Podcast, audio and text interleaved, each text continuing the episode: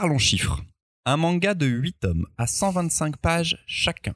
Cela nous donne 1016 pages. Un roman graphique de 300 pages avec vraiment beaucoup de petites cases et beaucoup, beaucoup, beaucoup, beaucoup de bulles. Et une intégrale de 750 pages. Mazette, ça nous donne un total de plus de 2000 pages à lire rien que pour ce podcast. Les amis, je nous déteste. J'ai pris une éternité à tout lire et je sais que vous aussi. Maintenant, on va savoir si tout ce temps en valait vraiment la peine. Bienvenue à tous dans le Gaufrier épisode 10.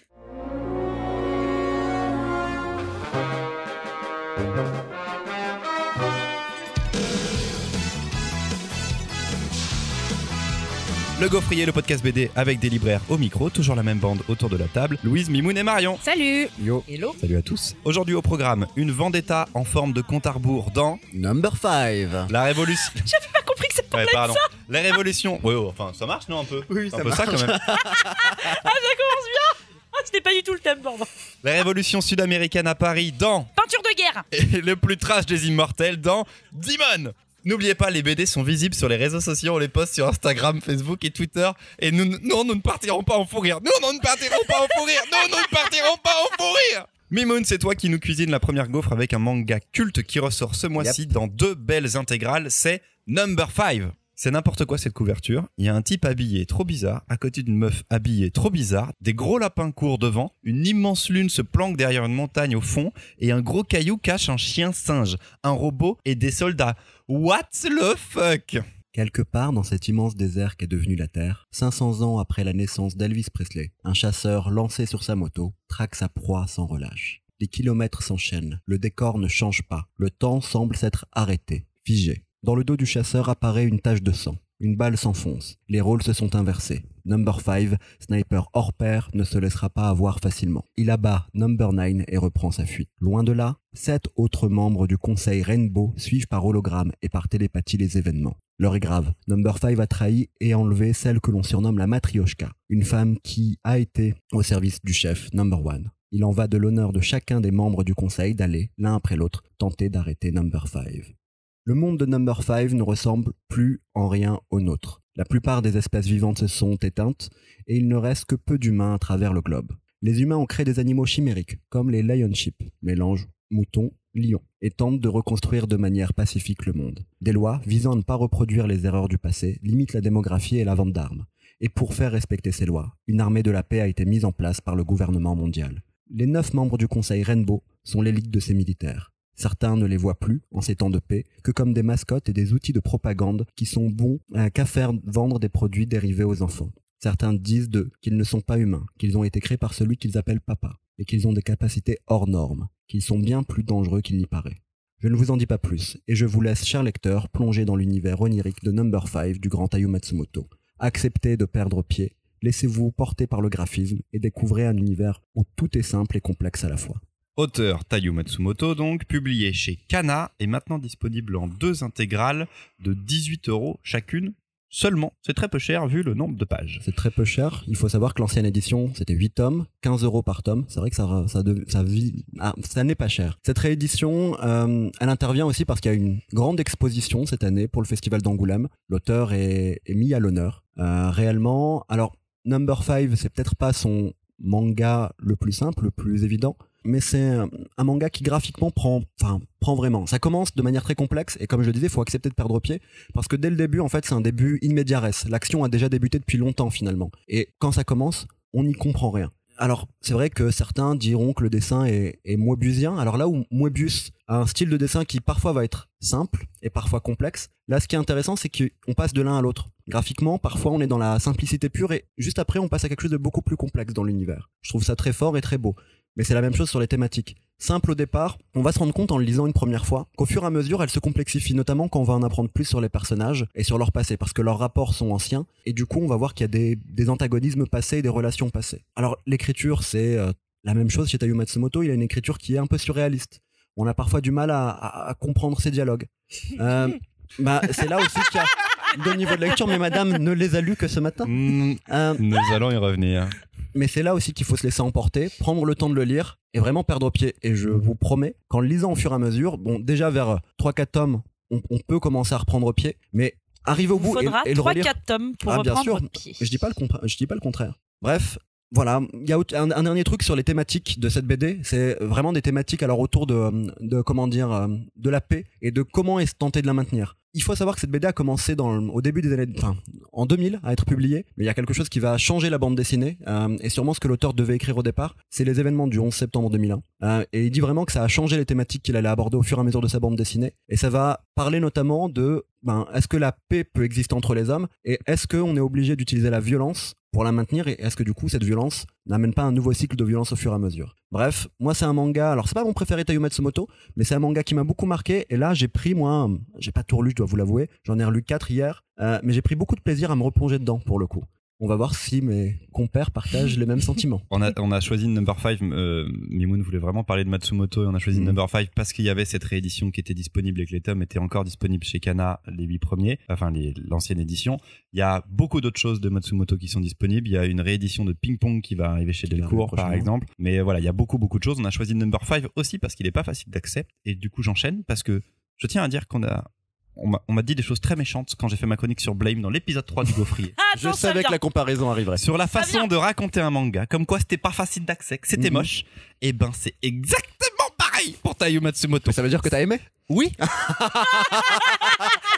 Mais par Je suis solidarité. logique, il a logique. aimé par Non. solidarité. il a une écriture qui est pas facile, des enchaînements euh, pas normaux, ça demande à s'habituer, à rentrer dans son style, et, et, euh, je suis prêt à dire que c'est un auteur culte, mais vraiment c'est pas du tout évident de commencer Matsumoto avec Number avec Five. Number 5 Pourtant, l'univers est vraiment génial, le graphisme est génial, ce qu'il arrive à créer, rien que, enfin, la couverture en elle-même est déjà une invitation à l'univers. Ce que j'ai essayé de décrire au tout début, c'est c'est un peu ça, c'est cet univers vraiment chelou.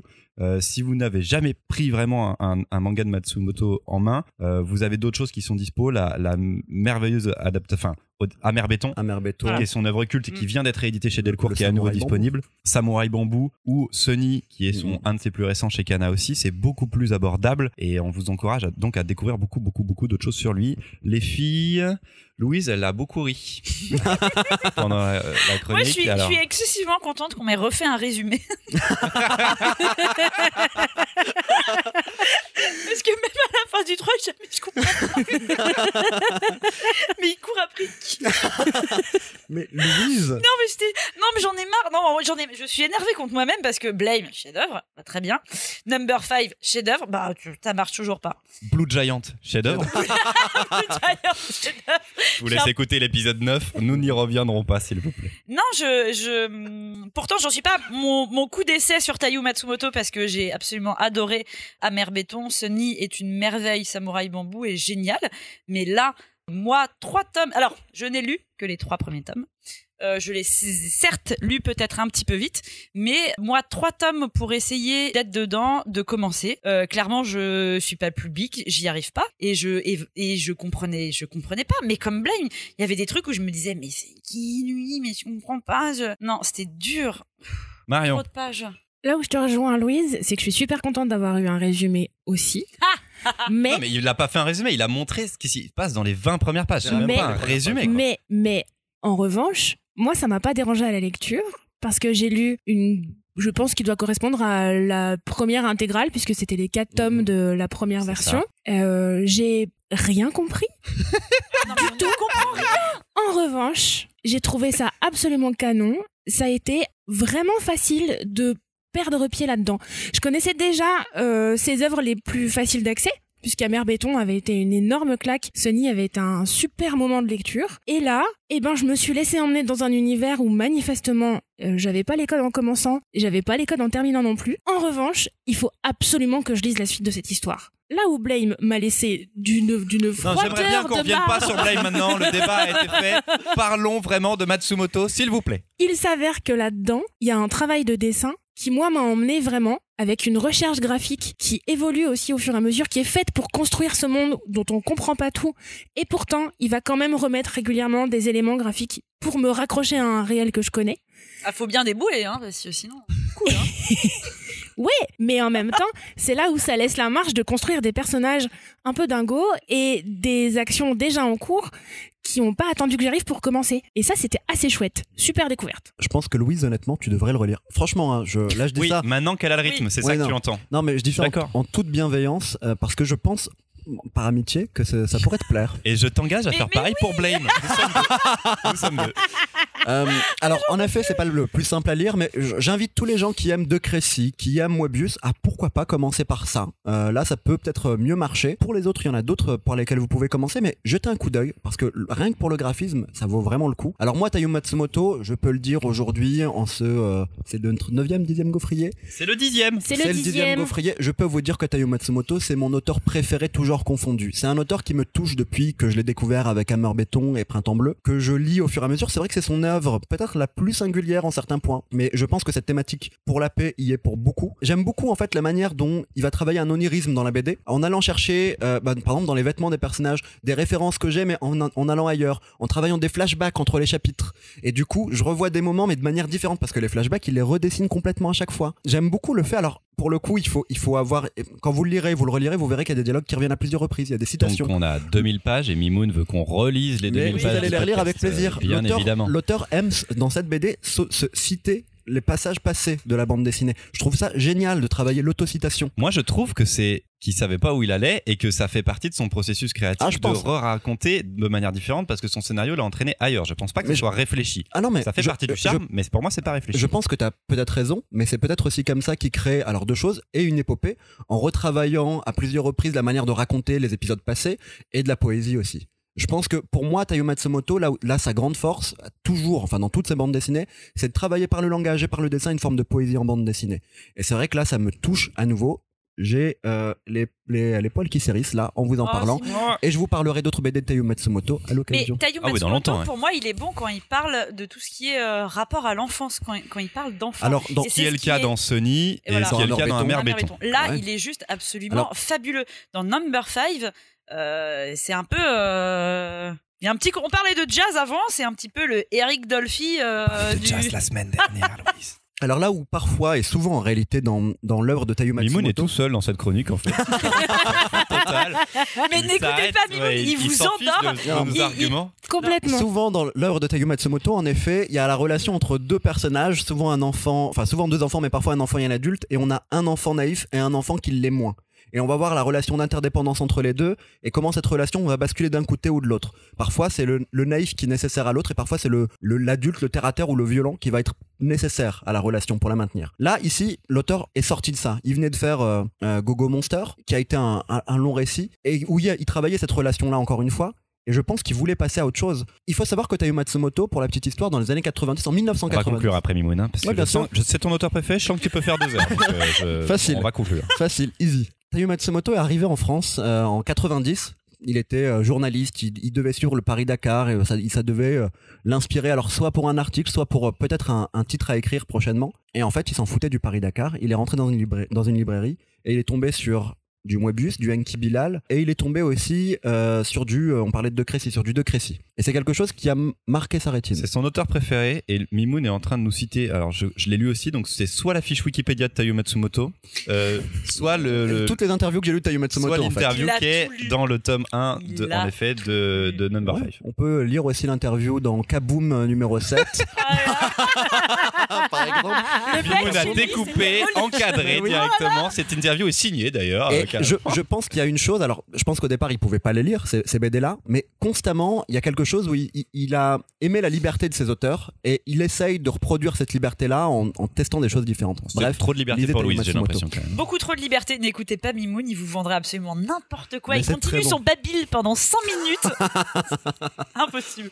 Donc Number 5 chez Kana. On a aussi chez Kana la sortie le 18 janvier d'un one shot qui s'appelle Éveil, qui est totalement inédit en France, qu'on n'a encore jamais vu. Donc euh, on l'a pas encore eu dans les mains non plus nous au moment où on, on a hâte, enregistre. on a hâte. Et il y aura exactement au même moment le, troisième et dernier tome du Rêve de mon père, qui est sa série la plus récente. Et j'avoue que j'ai me Non, suis- c'est pas sa série la plus Euh, récente. c'est une ancienne, mais oui. c'est voilà, Qui c'est en cours de publication en France.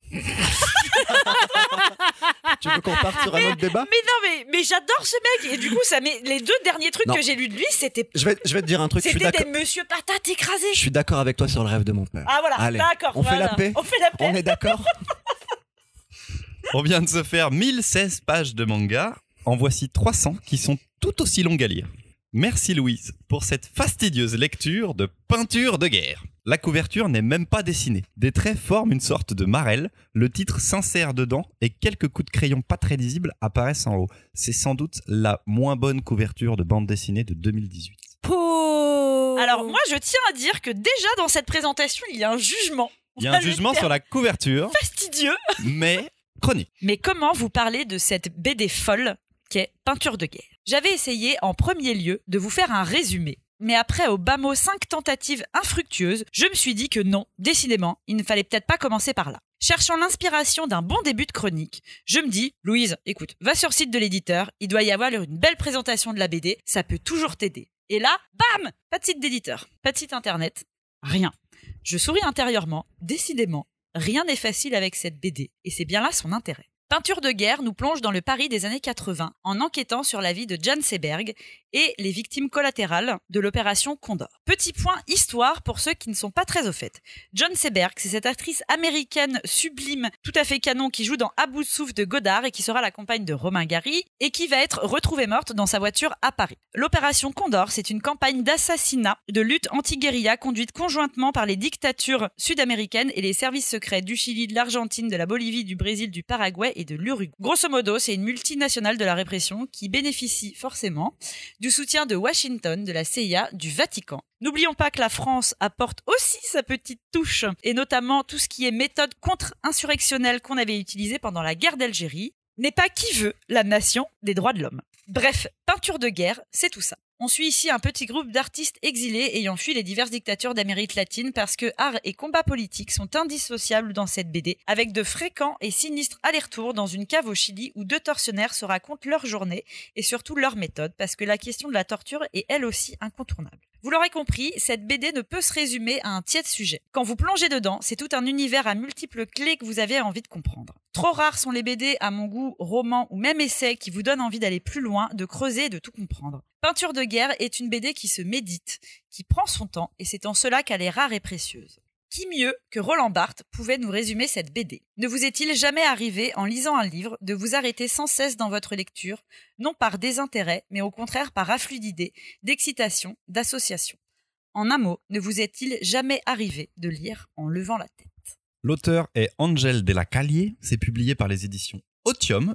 Et alors, comme le précise Louis, c'est- c'est très compliqué avec les éditions Otium, ils n'ont publié que 4 livres, dont cette seule BD. Euh, c'est un tout petit catalogue et c'est au prix de 27 euros. Qui est en sélection d'Angoulême qui cette est en année. sélection d'Angoulême cette année. Est-ce que ça le mérite, Marion? Oui, mille fois oui. Très très très très grosse claque avec cet album qui est dense, qui est incroyablement dense pour parler de sujets Le mot incroyablement long dans la langue française vient d'être remplacé par le mot dense. Non, parce que pour moi, il est pas long. Il est très écrit, mais il est pas long. En revanche, il demande absolument d'être entier à sa lecture au moment où on y est, parce que de fait, vous pourrez pas faire autre chose quand vous l'avez dans les mains que de prendre le temps de comprendre ce qu'on est en train de vous raconter. On est à Paris dans les années 80, c'est un foutoir monstrueux, on a un, personnage principal un peu niais qui comprend pas très très bien ce qu'il fait là et on comprend nous-mêmes très vite qu'il est complètement perdu. Ça a l'avantage aussi de pouvoir à ce moment-là nous prendre nous par la main parce qu'on est complètement perdu. Heureusement qu'il est là. ouais. Et c'est pour ça, c'est lui, cette porte d'entrée-là, qui va, moi, à un moment, vite me lasser, parce qu'il est vraiment très niais, par contre. Et on va... C'est le double de l'auteur, il me semble. C'est fort possible. Ouais, que- et donc il, il, il enquête sur Jen Seberg, euh, non auditeur, vous n'avez pas de problème de micro.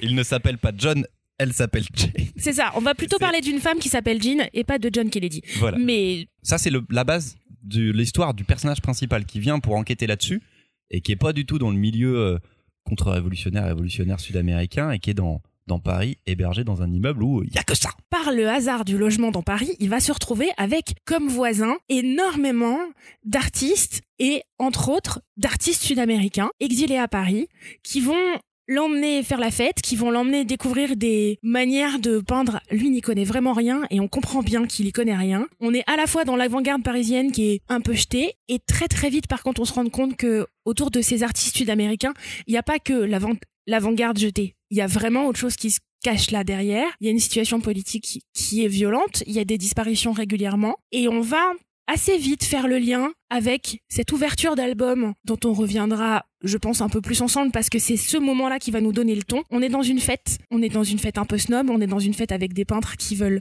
se faire bien voir, des critiques qui veulent boire à l'œil, et en dessous, à la cave, il y a une salle de torture et il y a des gens en train de crever. Le début de peinture de guerre, c'est ça. C'est l'ouverture la plus les 50 glaçante, pages, je ouais. pense. C'est de- comme ça, c'est comme ça qu'on va vous parler de l'album. On commence par ça. Cette première, cette introduction s'arrête et là on est dans Paris et on retrouve, on, on découvre notre narrateur et on comprend qu'on comprend pas grand chose. Parce, qu'il y a forcément- Il y a forcément un lien entre les deux. Il y a forcément un lien entre les deux et on va le découvrir au fur et à mesure. C'est très, pour moi, très dur de lâcher cet album, même s'il est très écrit avant d'avoir compris ce lien-là. Et une fois que le lien est fait, il est terriblement glaçant. Mimoun. Cet album, c'est une torture, mais une torture nécessaire. Alors oui, la sélection à Angoulême est plus que méritée. Euh, moi, c'est un album que j'ai lu hier, en plein après-midi. euh, dès que j'avais vu la couverture, je savais que ce serait pas joyeux, pour le coup, comme album. Mais les 50 premières pages... Alors, la BD est découpée en quatre parties. Les 50 premières pages, la première partie, ça se lit très facilement. Et arrivé au bout, en effet, il y a un côté hyper glaçant. La deuxième partie, c'est le début de l'autofiction. C'est la partie, je pense, la plus longue. Et on a une autofiction qui se met en place parce que le personnage principal s'appelle Angel de la Caillé. Il est logé par Jacques Loustal, auteur de BD. Euh, on sait que l'ancien, c'était euh, l'ancien locataire, c'était Lorenzo Mattotti. Donc moi, je me pose en Ça tant parle aux auteurs de BD. voilà. Et Enfin, moi, lecteur. Énorme. et Il y a de BD. énormément de références. Euh, bah, l'histoire de l'art, on va avoir plein, plein de personnages historiques qui ne pouvaient pas être là d'ailleurs à, à l'époque, pour certains, enfin on triche. Donc au début je me pose la question de est-ce réel, est-ce de l'autofiction? Donc ça, ça, ça continue à m'intriguer, mais le récit se densifie. Très vite je vois qu'il y a un discours qui se met en place sur euh, le milieu de l'art notamment. Alors on va suivre un groupe euh, de jeunes artistes euh, sud-américains qui ont opéré pendant un peu plus de deux mois en plein Paris, qui avaient un mouvement artistique très politique, sauf que on est à une époque où la- l'art c'est l'argent. C'est, on est dans les années fric, on est à une époque où on vend des œuvres d'art à des riches, que ce soit aux États-Unis, en Amérique du Sud pour certains ou en France. Et en fait, ce côté politique, ces artistes-là le revendiquent, mais le- les autres artistes qui vont croiser ne le comprennent pas forcément. Et au fur et à mesure, on va voir les disparitions, on va voir tout ça, et même le romancier ne le voit pas. C'est vrai que le côté ingénieux, au bout d'un moment, est relou. Il y a une troisième partie qui va vous raconter en fait l'histoire de ce mouvement artistique. Et on va voir l'histoire de chacun de ces personnages. Ah, ça, j'ai trouvé ça intéressant. On a une histoire, elle, de l'actrice Jean Jean Seberg. C'est pas tu peux- possible tu peux que prononcer vous ne connaissez pas ce Tu peux Gilles Non, mais on la connaît, mais- Si, on la connaît, Ah oui. mais déjà on prononce, bon, on, prononce mieux le nom que toi. Euh, ensuite, et enfoiré. Seberg, même quand on en parle, on va parler de ses engagements politiques aussi. En fait, constamment le lien, c'est l'art et les engagements politiques. Graphiquement, on n'est pas loin On de ce que encore parlé. On n'a pas parlé on du est- dessin. on n'est pas loin de ce que pouvait faire une certaine BD underground dans les années 80 euh, aux États-Unis, euh, de ce que pouvait faire par exemple quelqu'un comme Art Spiegelman. Et je, je, je- Essayons d'imaginer. Enfin, vous avez des extraits qui seront euh, donc sur Facebook et sur Instagram, mais c'est noir et blanc, Mm, mm. beaucoup de petites cases, beaucoup de dialogues aussi dessus, et très très simple. Et c'est beaucoup de répétitions aussi. C'est-à-dire qu'en termes de des- dessin, c'est pas la mise en scène qui est intéressante, c'est enfin c'est justement la mise en scène. Parce que pour moi, je l'ai vu comme une, une pièce de théâtre ou un film. C'est c'est un huis clos pratiquement. On sort pas de certaines pièces. Une fois qu'on est à Paris, euh, on est dans souvent dans le même immeuble, on est souvent au même bar qui est en bas. On est souvent dans les mêmes appartements et on n'en sort pas trop. C'est un minimalisme du dessin et une, des répétitions qui sont super fortes, alliées à des dialogues qui justement n'arrivent pas, on n'arrive pas à les lâcher. C'est extrêmement bien écrit, en effet. Moi, je trouve que je trouve que le dessin fonctionne. En tout cas, à mon sens, euh, ça m'a plu. Un dernier truc, cette BD, vous pouvez. Alors, j'ai parlé de quatre parties. Il y a un petit, euh, il y a- il y a une petite fin en plus. Mais en fait, on peut lire chaque partie euh, séparément. Et c'est en lisant tout que tout se recoupe et que tout devient excellent. C'est un livre qui est en effet dur à lire, qui prend du temps, qui est dense, mais qui est excellent. Est-ce que quelqu'un veut y revenir? Je pense qu'on est, on est assez d'accord. C'est, c'est pas un bouquin facile. Dès la couverture, c'est Mm. pas un bouquin facile. C'est un bouquin que vous allez galérer. Vous allez, ça va être dur de rentrer dedans. Ça va être dur de, le- prendre en main, d'imaginer ce qu'on va pouvoir vivre derrière. C'est, c'est pas très positif et c'est pas du tout drôle.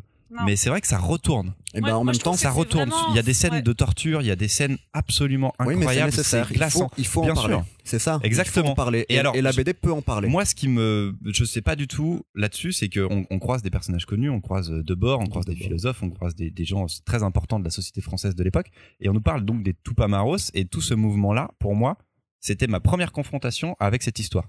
Je ne, Mm. je ne connaissais absolument rien et je ne sais pas ce qui est vrai dans tout ce qu'on vient de me raconter. Bah Et c'est assez fou parce que je pense qu'il y a quand même quelques.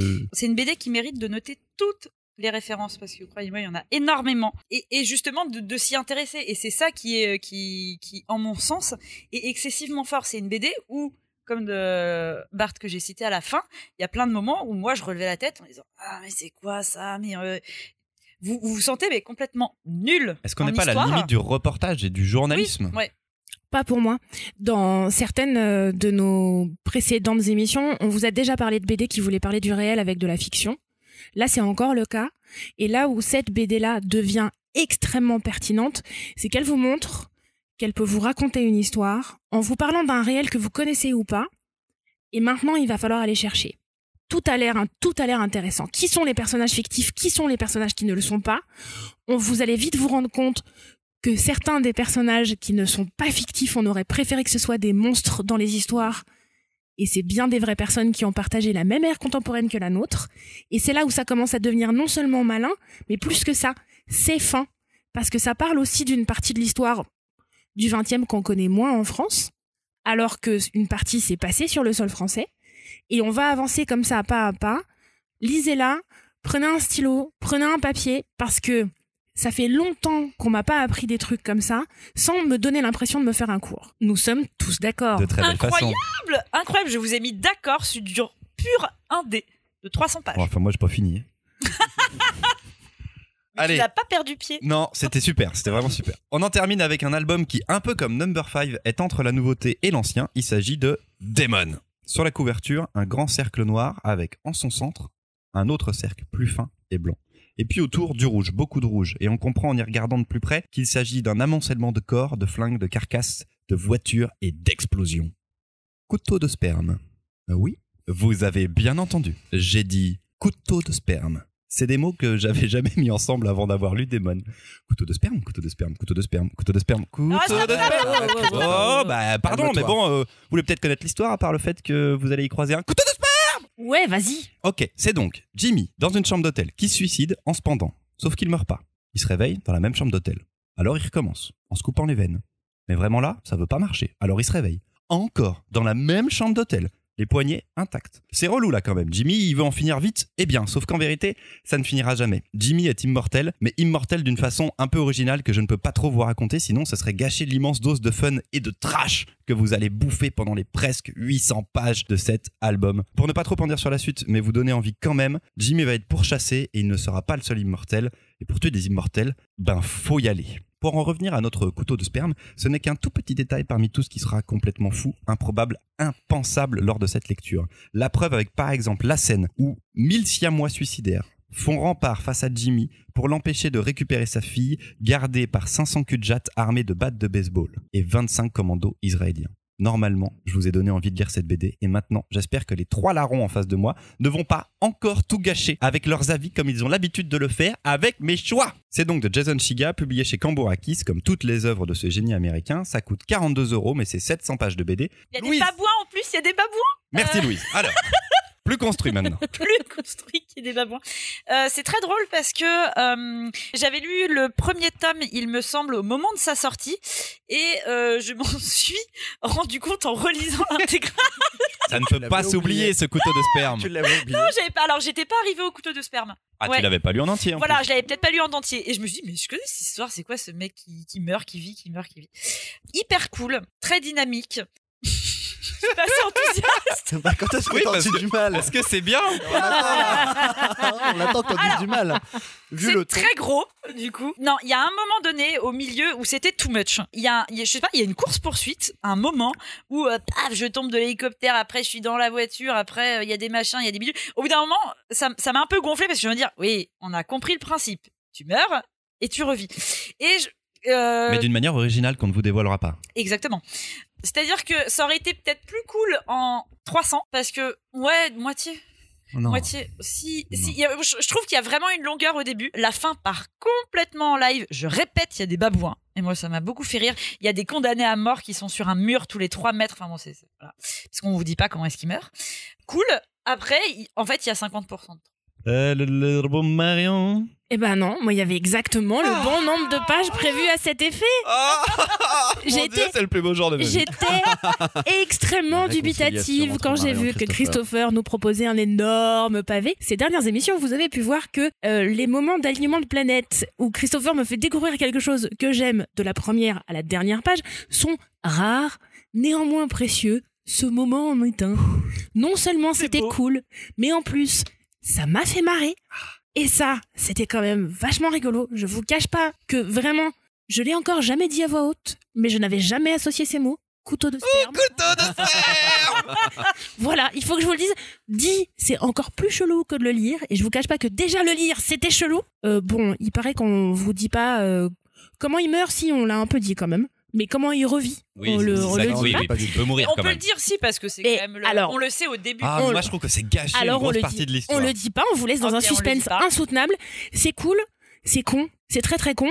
Moi je pense que ce que j'aimais là par contre c'est la quantité parce que euh, je lis extrêmement vite et du coup les blagues quand elles sont trop courtes j'ai pas le temps de me marrer. Là j'ai bien bien eu le temps de me marrer, c'était vraiment très cool à mettre entre toutes les mains qui pourront comprendre que couteau de sperme ne va pas ensemble, sinon les gens sont trop jeunes. Vous les lirez plus tard.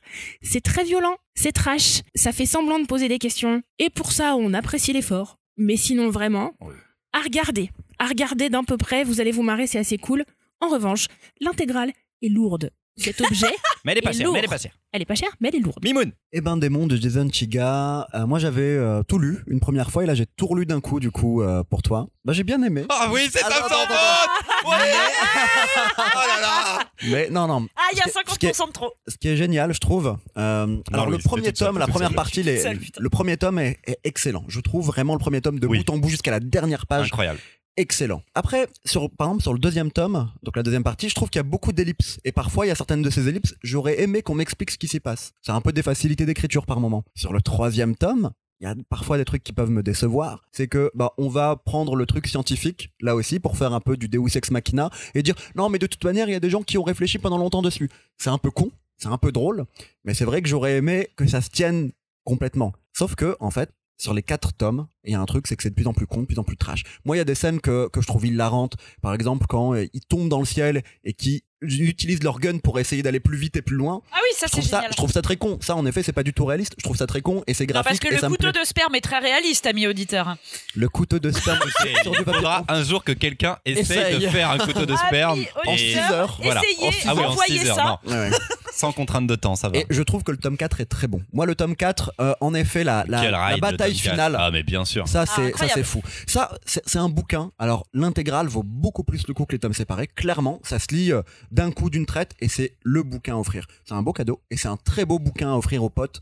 C'est con. Le- Alors, juste, faut qu'on parle du dessin. Jason Chiga, il a, Exactement. Euh, a- J'allais y venir. il a un dessin simple, mais efficace. Vraiment. C'est plus que simple, quoi. C'est Ah oui, oui, vraiment, c'est euh, quasiment du bâton. Enfin, Ah oui. J'abuse un peu. Non, non, mais- mais complètement. Voilà, il assume. presque. Après, moi, ce que j'aime beaucoup, c'est sa manière de découper euh, la BD où il n'utilise pas l'entièreté de la page, où il va faire un découpage euh, dans, dans, les, dans, les, dans les pages. Au fur et à mesure, il va construire, et puis de temps en temps, paf, on a une page pleine, on a une case qui prend tout l'espace. Et là, ça a toujours du sens, il prend le temps pour ça. On l'avait connu sur une, une euh, ancienne BD, c'était Vanille au chocolat. Enfin, il y a d'autres bandes dessinées, mais Je voulais en parler, Vanille et Chocolat, c'est un petit chef-d'œuvre absolu pour parler de la bibliographie de Jason Siga qui, est- qui un sans faute de toute façon sur toute sa Mhm. carrière. Il y avait eu Book Hunter qui était une histoire de flic de bibliothèque. Déjà, c'était super fun. génial. Ça révolutionnait pas la BD, contrairement à Vanille et Chocolat qui pour moi était un album totalement dingue où, vous commencez l'album, vous êtes à une case, un marchand de glace vous dit vanille ou chocolat à la glace et vous choisissez et ça vous amène à d'autres endroits. Donc c'est un livre dont vous êtes le héros, dont les, les conséquences Et il y a un des deux premiers chemins qui s'arrête très vite. Exactement. Mais vous allez avoir des dizaines d'autres chemins et le- le- l'enjeu de l'humanité et de l'univers est, est vraiment dans, dans la BD, donc ça prend des proportions totalement dingues. Celui-ci, on peut le conseiller aux enfants. Il n'y a pas oui, de couteau c'est de vrai. sperme. Oui, c'est vrai. Il n'y a pas de couteau de Il n'y a sperme. pas de couteau de sperme. Et voilà, Jason Chiga, c'est vraiment un auteur incroyable. Et là, avec Dimon, il a fait un, un putain de truc. Je, je l'avais reçu en dédicace quand le tome 1 est sorti. Et Je le reçois en dédicace. Ah, tout- prochainement, Ouais, il raconte, euh, il racontait qu'il voulait faire. Alors j'ai pas bataille vérifié. Ah. il de voulait faire une page de plus que C'est Habibi. ça, c'est la bataille Attends, de attends, couteau attends, de sperme. attends, quoi. dis-moi, Il voulait faire une page de plus que Habibi de Craig Thompson, qui a un Ah. gros pavé déjà. Et en fait, le point de départ, c'est cette idée conne de faire une page de plus que Habibi de Craig Thompson, de faire plus de pages que lui. Et voilà comment il lance cette BD. Euh, je pense qu'il a fait plein de tableaux sur des murs et a essayé d'imaginer comment, comment il allait fonctionner. Et ça se tient vachement bien, quoi. On y Il prend semblerait que sa prochaine BD soit un album de environ pareil 700-800 pages où il refait le principe de livre dont vous êtes le héros mais encore plus fou et que ça lui a pris un an d'écriture en Dingue. résidence à Angoulême. Mm, mm. Il l'a écrit pendant un an. Il est reparti maintenant aux États-Unis. Je sais pas où il en est, mais il nous avait dit c'est bon, c'est écrit. Je vous laisse imaginer. Enfin, le- ce mec a un cerveau totalement fou. Et alors, je, je- faut que je vous décrive ce mec parce que hum, on pourrait se dire qu'il ressemble à un tueur en série. Et en fait, on dirait un, un petit émo dans son style vestimentaire avec des, des petites chemises à carreaux trop mignons. C'est le mec le plus doux que vous pouvez rencontrer dans la bande dessinée. Il a une voix adorablissime et calme et c'est un bonheur de le rencontrer et à l'intérieur de son cerveau, c'est juste, à mon bordel. avis, le bordel. Le bordel. Un mec qui a une formation de mathématicien et qui se retrouve dans la BD. Et qui arrive à utiliser. Les mecs sont amoureux. J'adore, utilisé j'adore. dans- dans le- ce qu'il a appris dans les maths, il l'utilise dans la BD, dans les formes de narration. Non, mais ce qui est beau, c'est qu'on a fait un, dé- un début d'émission. Mimoun était seul. Nous finirons donc avec Mimoun et Christopher. Euh, finalement, finalement, on ouvre un peu le il a champ des aimé tout le monde, Voilà. tout Il le aimait peinture monde. de Non, guerre. non, c'est beau. C'est un beau moment de réconciliation. J'aime souvent les bandes dessinées. Tu m'étonnes, t'as aimé Number 5, t'as aimé Peinture de guerre, t'évolues, tu changes. Si vous voulez me- m'écouter énervé, m'entendre énervé, réécoutez l'épisode 9. C'était très bien. Des fois, je suis pas content. Euh, voilà les copains on n'était pas si mal, on en termine avec ce dixième épisode du Gaufrier. Rendez-vous dans deux semaines avec cette fois-ci sans doute des vraies nouveautés parce que nous aurons eu le temps de lire les sorties de janvier et qu'on espère qu'il y aura du bon dedans. Allez les zouzous, lisez, kiffez, ciao Bisous, bisous.